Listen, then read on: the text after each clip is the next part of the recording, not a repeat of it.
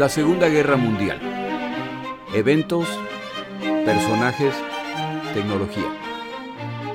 Le doy la bienvenida a nuestro episodio del día de hoy. Episodio 86. El radar, segunda parte. Este episodio va dedicado a los genios a los que no entiendo, aquellos que se desenvuelven en campos que para mí son un misterio, aquellos que hablan de temas avanzados con una naturalidad que deja clara, sin quererlo, la distancia entre nosotros y ellos. Yo más o menos me defiendo en lo verbal. Ellos son capaces de hablar de temas muy elegantes relacionados con la ciencia, como si hablaran de un poema. En 1940 se produce la batalla de Gran Bretaña y los alemanes sufren su primera derrota a manos de los británicos. Al concluir los alemanes que ataques diurnos contra Londres y otras ciudades son demasiado costosos en armamento y aviadores, deciden pasar a bombardeos nocturnos, ya que los británicos no tienen interceptores con radar que puedan enfrentarlos. Los bombardeos alemanes se concentran en Londres, donde causan graves daños, pero está claro que son ataques que carecen de precisión. Sin embargo, en cierto momento esto cambia y los bombarderos alemanes empiezan a impactar zonas importantes durante sus bombardeos nocturnos. Estos ataques muestran un nivel de precisión inexplicable al ser capaces de llegar directamente al blanco y lanzar sus bombas de una forma bastante precisa. Imagínese que Winston Churchill lo llama para contarle esto y le ordena que lo resuelva. ¿Por dónde empieza? ¿Cómo investiga? Este es el tipo de trabajo para esas mentes avanzadas. Un joven científico británico, R. B. Jones teoriza que los alemanes están utilizando ondas radiales para dirigir los bombarderos. La cabeza del cuerpo científico de Churchill, Henry Tizard, discrepa. Esa no es la solución. Para su frustración, en un debate teórico frente a Churchill, es el joven Jones quien prevalece y recibe la autorización para probar su teoría. En una investigación tipo Sherlock Holmes, él concluye que los alemanes están utilizando emisiones radiales de dos antenas separadas en el continente, las emisiones de las cuales convergen sobre un mismo punto, el cual dirige a los bombarderos hacia el blanco escogido. Una de las antenas emite transmisiones en puntos y otra guiones, utilizando código Morse. Los pilotos alemanes solo necesitan navegar entre estas dos señales y tienen la ventaja de que si se desvían de la ruta correcta, entonces empieza a prevalecer una de las señales, por lo que pueden fácilmente corregir su ruta al llegar al punto en que las dos señales son igual de fuertes. Como saben la velocidad y la altura a la que vuelan, entonces deben volar siguiendo las señales de radio y tras el tiempo acordado simplemente soltar sus bombas. Esta estrategia resulta en que los alemanes están impactando blancos con una precisión de 3 o 4 kilómetros, lo que para estándares de la Segunda Guerra Mundial y sobre todo en la noche, equivale a pegar centro en el blanco. Recuerde que solo el bombardero líder necesita alcanzar este nivel de precisión. El resto de los bombarderos soltarán sus bombas utilizando como referencia las llamas que ya cubren el área impactadas por el primer bombardero. La teoría de Jones resulta correcta y los británicos logran crear contramedidas contra esta estrategia. Lo hacen a través de transmisiones radiales en la misma frecuencia utilizada por los alemanes, pero con mayor potencia, lo que desvía a los bombarderos que ahora sueltan sus bombas en áreas despobladas. Cuando les queda claro a los alemanes que la estrategia ha sido descubierta y neutralizada, por supuesto, la estrategia es abandonada. Este es un ejemplo de las medidas y contramedidas que utilizarán los bandos a lo largo de esta guerra para intentar ganar la guerra electrónica, la cual se pelea en secreto y cuyas victorias se celebran tras puertas cerradas donde nadie se entera. Heinrich Rudolf Hertz a finales del siglo XIX descubre que las ondas electromagnéticas rebotan en objetos.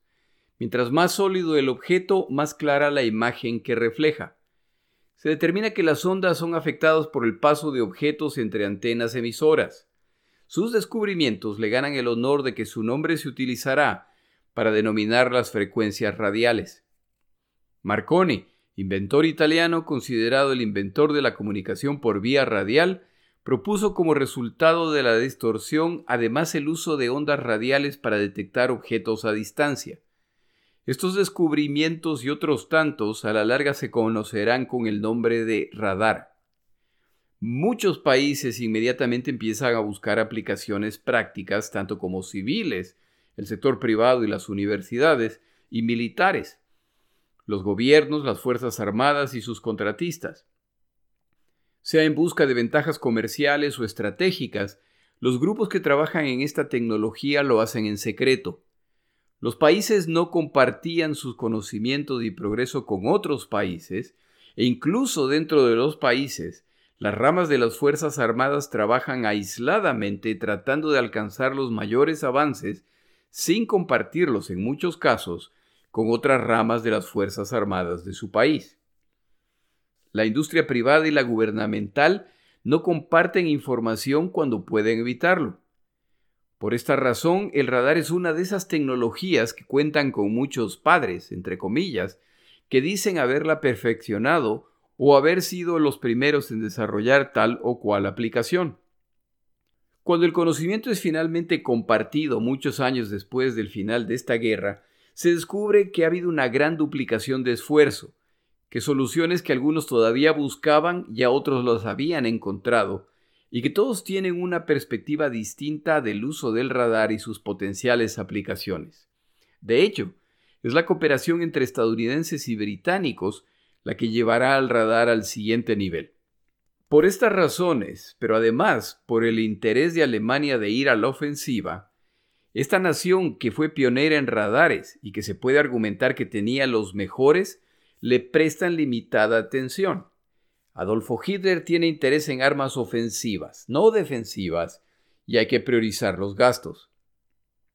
Para el inicio de la Segunda Guerra Mundial, el ejemplo más avanzado del uso del radar es la cadena de radares británicos en la costa este, la cual les advierte de ataques de aviones alemanes enviados desde el continente. Pero como he mencionado en otro episodio, Gran Bretaña no es de ninguna forma la única nación que tiene radar y el avance de esta tecnología continúa. De hecho, la gran ventaja británica no es solamente el radar, es cómo se procesa esa información a fin de utilizarla inmediatamente y con el máximo impacto en el campo de batalla. Distintos países tienen distintos tipos de radares. La utilidad de la mayor parte de los radares desarrollados es limitada. Tener un radar que puede decirle que hay un avión o una embarcación ahí afuera es útil, pero no tan útil como un radar que le indica la presencia de un avión, su altura, su velocidad y su dirección. Esto es lo que han desarrollado los británicos para el inicio de la Segunda Guerra Mundial, y es este nivel de desarrollo el que les da la ventaja contra los alemanes en la batalla de Gran Bretaña. Los estadounidenses se han comprometido a apoyar a los británicos en su lucha contra Alemania. Por favor recuerde que para fines de este episodio hemos retrocedido a 1940, antes del ingreso de los estadounidenses a la guerra, y Winston Churchill toma la decisión de compartir los secretos tecnológicos británicos con los estadounidenses. Un grupo de científicos que conforman la misión británica de ciencia y tecnología son despachados a los Estados Unidos de América.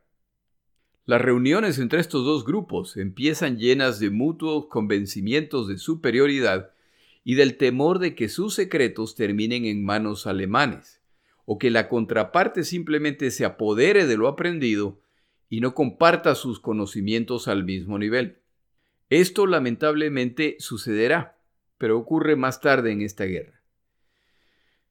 Los británicos llegan cargados de documentos y planos, pero además de un pequeño aparato que transformará la utilidad y aplicación del radar, el magnetrón de cavidades, pequeño dispositivo capaz de generar un nivel de potencia y nitidez inigualable aún por muchas de las antenas grandes existentes en ese momento. Este aparato convence a los estadounidenses no solo de que los británicos saben de lo que hablan, sino que además están más avanzados que ellos en esta rama. Los estadounidenses, por su parte, están más avanzados que los británicos en transmisiones radiales. Los británicos cuentan además con un modelo de radar que se puede montar en un avión, lo que revolucionará esta guerra. Al poco tiempo son estadounidenses los que visitan Inglaterra y se les muestra todo lo relacionado con el radar británico y su aplicación. Grupos de científicos de esta fuerza binacional se separan y de uno de estos grupos nace el Radiation Laboratory, a cargo de la prestigiosa universidad estadounidense MIT.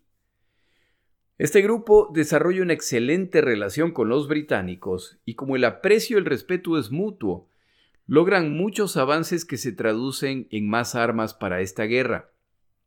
En diciembre de 1940, los británicos demuestran su radar ASB Mark II, el cual se puede montar en aeroplanos. Los resultados son excelentes por lo que se ordenan 7.000 unidades. Estos éxitos resultan en intercambios de tecnología entre las dos naciones y el radar de microondas sigue desarrollándose. Con los dos países ya al tanto de los avances generales, ahora es tiempo de ponerlo aprendido en práctica. Como esto está ocurriendo durante los días del Blitz sobre Londres, se pone mucho énfasis en cómo derribar bombarderos alemanes que ahora atacan en la noche. El objetivo es dotar aviones de radar para que cacen a los bombarderos en la noche. Así nace un avión poco conocido de la Segunda Guerra Mundial que jugó un papel relativamente importante al final de esta guerra, el P-61 Black Widow, Viuda Negra. Este avión que contaba con cuatro cañones y cuatro ametralladoras pesadas era capaz de destrozar cualquier bombardero enemigo en plena oscuridad, encontrándolo a través del uso de su radar. Pero este avión no entrará en servicio sino hasta 1944. Trabajan además en radares para aviones que logren descubrir submarinos. Esta es una necesidad urgente, dadas las graves pérdidas que están causando los submarinos alemanes. Otra de las prioridades es la creación de directores de fuego para embarcaciones navales. La idea no es solamente contar con un radar que identifique objetos que se aproximan, pero que sean capaces de dirigir las baterías eliminando el paso de transmitir la información de la sala de radar o de control a los artilleros, lo que causa retrasos en este combate que puede decidirse en unos segundos, ya que el que golpea primero muy probablemente golpeará nuevamente. Las pruebas iniciales de este radar resultan en alcanzar objetivos con un número pequeño de obuses e incluso sin tener contacto visual con el blanco. En el proceso de crear estos radares, se descubre además que radares similares adaptados al combate en tierra son capaces de indicar la posición de combatientes enemigos que utilizan artillería o morteros al ser capaces de monitorear el vuelo del obús que han disparado, lo que permite estimar el punto de origen.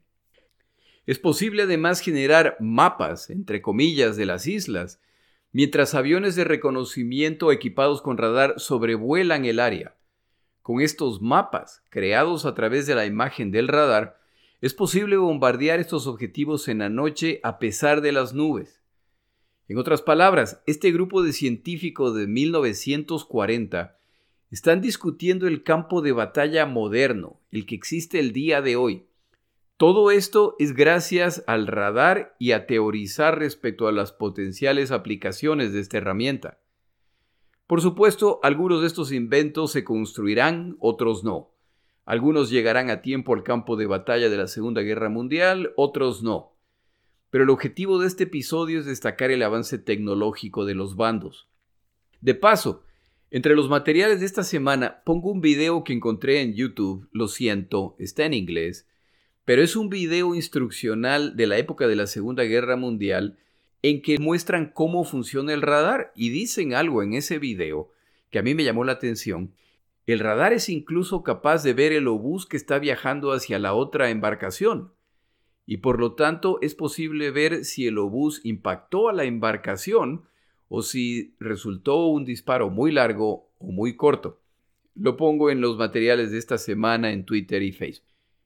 Es de estas discusiones y experimentos de donde nace el radar naval SG, utilizado por los estadounidenses en el Pacífico y al que hemos hecho referencia en episodios recientes. El primer modelo de este radar se prueba en mayo de 1941 utilizando un destructor. Este instrumento demuestra su utilidad de una forma inesperada. Mientras están realizando las pruebas iniciales en alta mar, la zona se cubre de neblina, lo que en condiciones normales complica mucho a esta embarcación regresar al puerto. Pero el radar que han instalado en la embarcación identifica las boyas que marcan la ruta y son capaces de regresar al puerto sin problemas. Ya nadie puede disputar la utilidad de este nuevo invento. Todo esto ocurre antes del ingreso de los estadounidenses a la guerra. La primera embarcación con radar SG fue el Augusta, el cual llega al Pacífico en abril de 1942, cuando la guerra en el Pacífico ya ha empezado. Meses después del ataque a Pearl Harbor, y en meses en que los estadounidenses y los aliados están sufriendo derrotas en cada enfrentamiento contra los japoneses. Otro instrumento de guerra creado por este laboratorio son los obuses de baterías antiaéreas, también llamados FLAC, por su abreviación de una palabra alemana que ni siquiera voy a intentar decir. Los obuses antiaéreos o FLAC no buscan impactar directamente a los aviones enemigos, eso requeriría una puntería impresionante. Lo que estos obuses hacen es explotar cerca de los aviones, lanzando esquirlas en todas direcciones, y son estas esquirlas las que averían o derriban a los bombarderos. Para hacer esto, el obús debe explotar cerca del avión.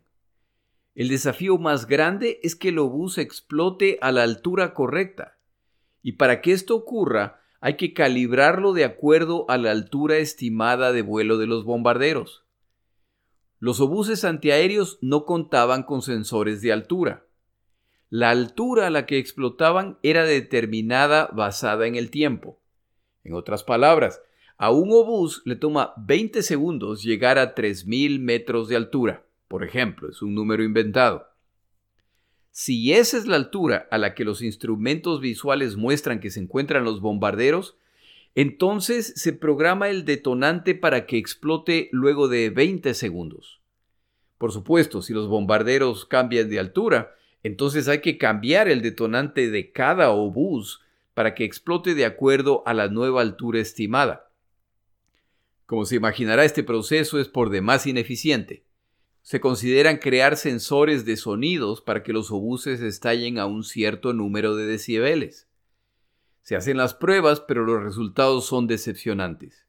Esta comisión de científicos sugiere la creación de un mini radar a ser instalado en el obús, el cual puede monitorear la cercanía de los bombarderos y estallar al encontrarse cerca. Los británicos lo han intentado en 1939, pero no lo han logrado. Si esto se logra, entonces es el mismo obús el que determina a qué altura explotar, pero por supuesto, uno de los problemas es que hay que crear un mecanismo que sobreviva la brutal aceleración al ser disparado el obús. Los avances de estos laboratorios son tan impresionantes que algunos de los científicos nucleares de estos laboratorios empiezan a ser reclutados por otro científico, un hombre llamado Robert Oppenheimer. Él quiere saber quiénes están interesados en participar en un proyecto secreto muy importante. Los interesados tendrán que mudarse al centro de investigación que él lidera y que se llama Los Álamos. Este es un tema para otro día. Pasamos ahora a ver cómo les ha ido a los alemanes hasta el momento, pero antes tomamos una pausa.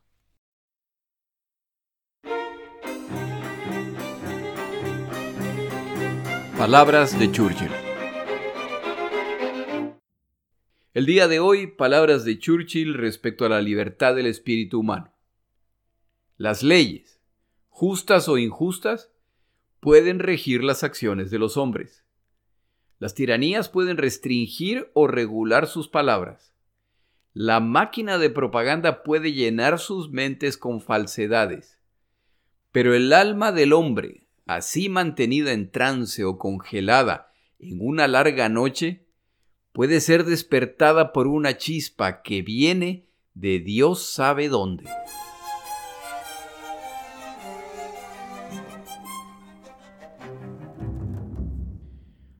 Al poco tiempo que se inicia la batalla por el oeste de Europa, y sobre todo cuando ya la batalla por Gran Bretaña está en su apogeo, los británicos cumpliendo las promesas de Churchill intentan pasar a la ofensiva y la única forma como pueden hacer eso en el continente es a través de sus bombarderos. Inicialmente lo hacen a través de bombardeos diurnos, pero las pérdidas como resultado del fuego antiaéreo combinado con los cazas interceptores alemanes resultan en fuertes pérdidas, por lo que se pasa a ataques nocturnos, los cuales enfrentan mucho menos oposición. En cierto momento, sin embargo, los británicos empiezan a perder más y más bombarderos. Y lo más preocupante es que pilotos sobrevivientes reportan un cambio en cómo ocurren estos ataques. Normalmente, cuando se reporta que se acercan bombarderos, el procedimiento de defensa es encender las muy poderosas luces de rastreo que empiezan a buscar a los bombarderos en el cielo. Los aviadores pueden ver las luces, por lo que pueden determinar si están a punto de ser descubiertos o no. Cuando las luces los descubren, entonces empieza el fuego antiaéreo. Los pilotos británicos que ahora regresan reportan que ese ya no es el caso. Cuando se encienden las luces de rastreo alemanas, estas ya están apuntando directamente a los bombarderos, por lo que el fuego antiaéreo preciso se inicia inmediatamente. ¿Cómo es posible que los alemanes sepan ya la ubicación de los bombarderos aún antes de encender estas luces? La única explicación posible es que estas luces están siendo dirigidas utilizando radar. Eso desata una frenética búsqueda para determinar si ese es el caso. Para el inicio de la Segunda Guerra Mundial, los alemanes tienen los radares navales más avanzados. Los radares en tierra también son de alta calidad, y cuando se inician los bombardeos sobre Alemania, la cabeza de la Fuerza Aérea Alemana, Hermann Goering, ordena que se empiece a trabajar en una fuerza de interceptores nocturnos, los cuales trabajarán en coordinación con radares en tierra. Los cazas interceptores iniciales no contaban con radar, eran dirigidos por el radar de tierra apoyados por luces de rastreo. El procedimiento era el siguiente. Se ordena a los cazas interceptores despegar. Desde tierra se los dirige a través de la radio a una zona separada en espera de que las luces de rastreo descubran a los bombarderos. Una vez descubiertos los bombarderos, a través de la radio se les ordena a estos pilotos que ahora vayan hacia las luces de rastreo que ahora iluminan a los bombarderos. Los cazas en este momento se dirigen a interceptarlos. Esta estrategia tiene algunos problemas. Las luces de rastreo se encuentran en los alrededores de las instalaciones que intentan defender. Parte de la defensa son baterías antiaéreas. Cuando los interceptores alemanes se suman al combate, los operarios de las baterías antiaéreas en tierra no pueden distinguir entre amigos y enemigos, lo que le cuesta la vida a más de un piloto alemán. Otra desventaja es que en noches nubladas este sistema es inútil. En mi opinión, la desventaja más grande es que durante este ataque, un caza interceptor alemán que se dirige a atacar a un bombardero iluminado no puede saber si en ese mismo momento uno de sus compañeros va en la misma dirección y están a punto de estrellarse. Esto inicia el desarrollo del radar Wurzburg, poderoso radar capaz de dirigir cazas nocturnos con precisión. Este radar formará la base del sistema de defensa aérea alemán. Los alemanes cambian la estrategia y ahora los bombarderos enemigos enfrentan a los cazas alemanes antes de llegar al objetivo. Cuando los cazas alemanes finalizan su ataque y se retiran, entonces se inicia el fuego antiaéreo. Los alemanes concluyen que a pesar de las mejoras, la única forma eficiente de operar estos interceptores es si cada avión cuenta con un radar a bordo, por lo que se prioriza su desarrollo. El resultado es el radar Liechtenstein, para ser instalado en interceptores nocturnos. Este radar tenía un alcance mucho más corto, lo que es importante al enfrentar al enemigo a corta distancia. Los pilotos interceptores inicialmente se oponen a pilotear aviones con el radar instalado, ya que esto hace el avión más lento y más complicado para pilotear. Además, el radar de tierra hacía un buen trabajo dirigiéndolos hacia el blanco. Pero cuando un piloto que sí se convence de la idea empieza a volar con este radar y rápidamente empieza a acumular derribos, más pilotos aceptan el nuevo concepto. Inventan además el radar llamado Wassermann, el cual provee altura, dirección y rango a casi 800 kilómetros de distancia y al cual el autor consultado esta semana considera el mejor radar de la Segunda Guerra Mundial de cualquiera de los bandos. Los alemanes empiezan a instalar estos radares en la costa europea para mejorar su sistema de alerta temprana. Estos nuevos instrumentos de guerra van incrementando la cantidad de bombarderos aliados derribados y como ahora se combate sobre territorio alemán o en el continente europeo, los británicos ya no cuentan con la ventaja con la que contaban cuando se combatía sobre Inglaterra. La capacidad de investigar aviones derribados, o mejor aún capturados. Ya no se puede recuperar documentos entre los escombros, ya no se puede entrevistar tripulaciones capturadas, ya que ahora son sus aviadores los que pasan por esa experiencia. Los británicos saben que los alemanes tienen radar desde temprano en la guerra, en noviembre de 1939, apenas un par de meses después de iniciada la Segunda Guerra Mundial, la Embajada Británica en Oslo recibe un documento anónimo en que se detalla los planes alemanes respecto a esta y otras tecnologías. Inicialmente se duda de la información, ya que podría ser un intento alemán de entregar información falsa para distraerlos. Pero a medida que pasa el tiempo se va determinando que el reporte es veraz y que los alemanes efectivamente están trabajando en estas tecnologías. Queda claro que el documento ha sido escrito por alguien con alto conocimiento técnico. Lo detallado en el documento de Oslo, como se lo conocía, se sigue confirmando. Uno de estos ejemplos es cuando los británicos se enteran de que los alemanes cuentan con un radar naval. Esto se determina cuando en Montevideo, Uruguay, el navío Graf Spee es hundido por su tripulación al creer que están rodeados por fuertes fuerzas navales británicas. Pero al ser este puerto poco profundo, parte de la embarcación sigue siendo visible sobre el nivel del agua. Espías británicos fotografían el navío e incluso logran subir a bordo junto con muchos otros curiosos. Determinan que una de las estructuras visibles en cubierta es muy probablemente un radar para la detección de aviones y otra estructura tiene que ser para un radar capaz de dirigir el fuego de las baterías.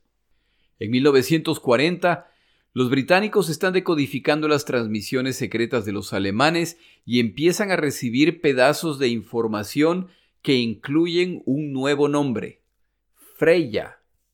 El reporte interceptado menciona incluso la ubicación del radar. Empieza entonces el esfuerzo para determinar si este reporte es cierto, lo que se puede hacer de dos formas. Se puede enviar un avión de reconocimiento a fotografiar la zona o un avión con equipo electrónico a monitorear la emisión de ondas en esta zona. Tras la investigación, R.B. Jones, científico antes mencionado en este episodio, que trabaja con el gobierno británico, presenta la evidencia. De acuerdo a esta, los alemanes ahora tienen un radar muy poderoso y de menor tamaño en la costa de Francia. Saben incluso el nombre, Freya Gerat. Pero esto es todo lo que saben. A los pocos días les llega el reporte de un segundo posible radar Freya en la costa europea. La evidencia es un ataque por aviones Stuka que han sido dirigidos directamente a un navío que transitaba por el canal inglés o de la Mancha, y la precisión del ataque solo puede significar que estos aviones han sido dirigidos a través de un radar. El tema, por lo tanto, se vuelve urgente. El 22 de noviembre de 1940, un Spitfire equipado con una nueva cámara de espionaje de mayor resolución sobrevuela la villa donde se ha reportado el radar y ve dos círculos de alrededor de 6 metros de diámetro. No logran determinar de qué se trata, por lo que deberán regresar. Como esto ocurre en medio de la amenaza de la invasión alemana, esta misión deberá esperar. Ya en 1941 se reanuda la misión para determinar la naturaleza del equipo avistado. Regresan con fotografías que demuestran que este es un radar. Es el ya mencionado Freya, la diosa nórdica de la belleza, el amor y la fertilidad. Los británicos descifran además el código que utilizan los alemanes para comunicar los avistamientos del radar. Esta segunda novedad los ayuda tremendamente a localizar el resto de los radares alemanes. Lo hacen a través de despachar aviones que deben volar rutas estrictamente planeadas que buscan sobrevolar áreas donde sospechan hay radares. Si efectivamente hay un radar, al rato empiezan a fluir las transmisiones notificando el sobrevuelo. Los británicos ahora ya saben el área aproximada de la ubicación de los radares alemanes. Siguen espiando a los alemanes y en uno de los sobrevuelos, luego de que ha llovido, muestran claramente las marcas de las llantas de un vehículo que toma un desvío hacia un lado del radar. Al ampliar la imagen ven una caja negra que concluyen tiene que estar conectada con el radar. ¿Qué es? Se despacha otro aviador que se juega la vida volando a muy baja altura y logra fotografiar un objeto como un tazón metálico de alrededor de 3 metros de diámetro, pero todavía no saben lo que es. Los británicos concluyen que solo les queda una opción. Una operación de fuerzas especiales para robar este radar que está instalado muy cerca de un acantilado en la costa francesa. Esta no puede ser una operación anfibia, al menos al inicio, debido al acantilado, por lo que se deberán utilizar paracaidistas que descenderán detrás de las líneas alemanas.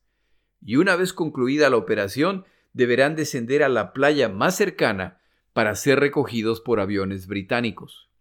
Su tarea, robar cuantos componentes puedan cargar. Estas tropas empiezan a entrenar para la misión y el grupo incluye siete ingenieros especializados en radares. Sería ideal si en el proceso logran capturar uno o más de los operarios alemanes de radar. Como es probable que la misión falle, si no logran retirar los componentes, al menos tienen que tomar fotos o memorizarlos para hacer sketches al regreso, si es que logran regresar. Pero deben además tomar medidas precisas de los distintos componentes y fotos de las etiquetas del equipo. El 27 de febrero de 1942 despegan 12 bombarderos que llevan 120 paracaidistas escoceses, los cuales inician su misión en las primeras horas del 28. Descienden sobre una capa de nieve fresca, lo que claramente marca sus movimientos. Se deshacen rápidamente de sus paracaídas y se preparan para iniciar la batalla. Pero no hay ataque no han sido descubiertos. Los paracaidistas se dispersan para ejecutar su parte de la misión. Uno de los grupos tiene como tarea asaltar la casa cercana a la antena donde seguramente se encuentran las tropas alemanas. Resulta que dentro de la casa había un solo alemán y ahora sí, el combate se inicia con ataques desde distintos puntos en la oscuridad. Hay alrededor de 100 soldados alemanes custodiando el sitio. Se inician los combates y los británicos logran capturar con vida un operador de radar alemán. El resto mueren en los combates. Ya rodean uno de los radares y empiezan a tomar fotos, lo que como se imaginará el oyente es una muy mala idea al atraer el flash la atención de los alemanes. Empiezan a desmantelar el radar si las piezas no se separan fácilmente, entonces entran en acción las sierras para cortar y separar intactas cuantos componentes sea posible. Si aún esto falla, entonces entran en acción patas de cabra y se sigue desmantelando cuando se puede del radar. Esta parte de la operación que debía tomar 30 minutos se suspende tras apenas 10 minutos, cuando a la distancia se ven tres camiones con tropas alemanas acercándose al área. ¿Quién sabe si traen consigo armamento más pesado? Es hora de escapar a la playa. Desafortunadamente la playa sigue en manos alemanas, algo ha salido mal. El problema es que parte de los paracaidistas, aquellos que tenían la responsabilidad de asegurar la playa, han descendido lejos de su punto acordado y solo ahora llegan a la carrera a sumarse a los combates. Las fuerzas combinadas de paracaidistas logran eliminar a los alemanes en la playa.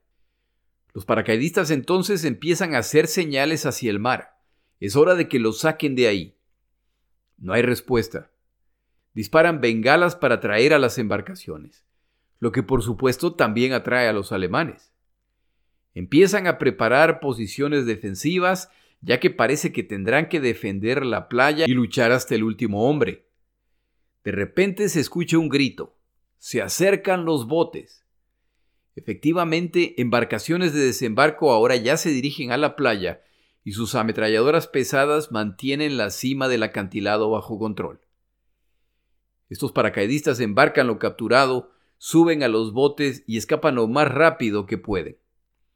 Ya con calma se enteran de que estas embarcaciones en ruta a rescatarlos se han encontrado con un destructor y varias patrulleras alemanas que pasaron a decenas de metros de ellos, pero que no los descubrieron. No pudieron continuar el viaje sino hasta que se alejaron esas embarcaciones. En esta operación, dos paracaidistas mueren, siete son heridos y seis desaparecen. Los británicos les han robado los siguientes componentes a los alemanes. El receptor, el amplificador, el modulador y el transmisor del radar. El resultado del análisis de los componentes, los alemanes tienen radares iguales o mejores que los británicos.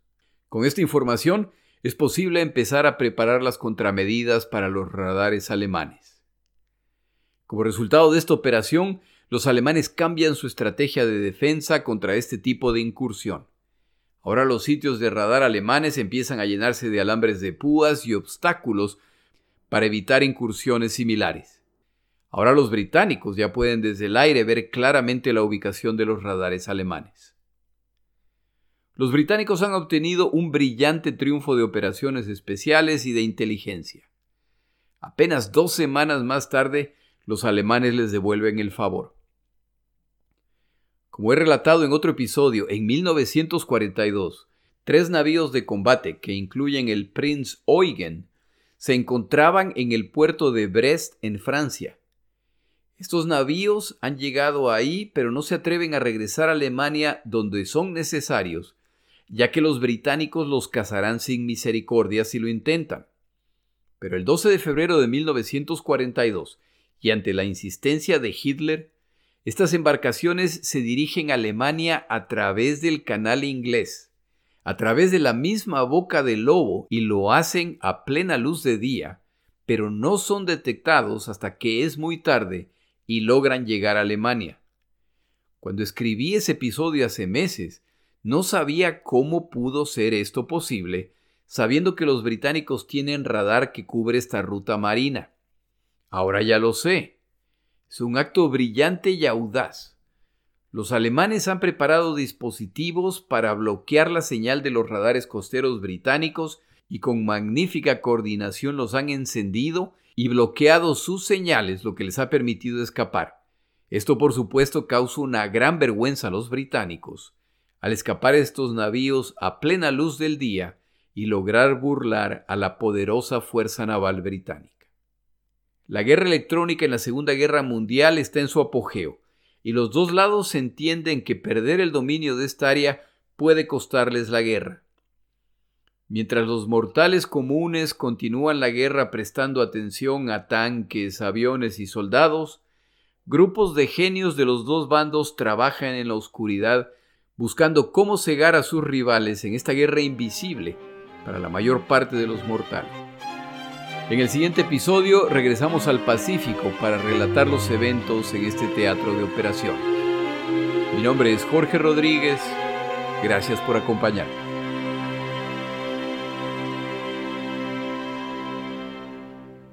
Para información adicional respecto a este episodio, las notas de este podcast, que incluyen la narración de este episodio, así como acceso a resúmenes, videos, documentales y materiales adicionales gratuitos disponibles en el Internet, por favor vaya a Amazon y busque el libro La Segunda Guerra Mundial, Eventos, Personajes, Tecnología. Al comprar estas notas me ayuda y me apoya financieramente. Puede encontrar información adicional en mi página web, lasegundagm.com. Muchas gracias.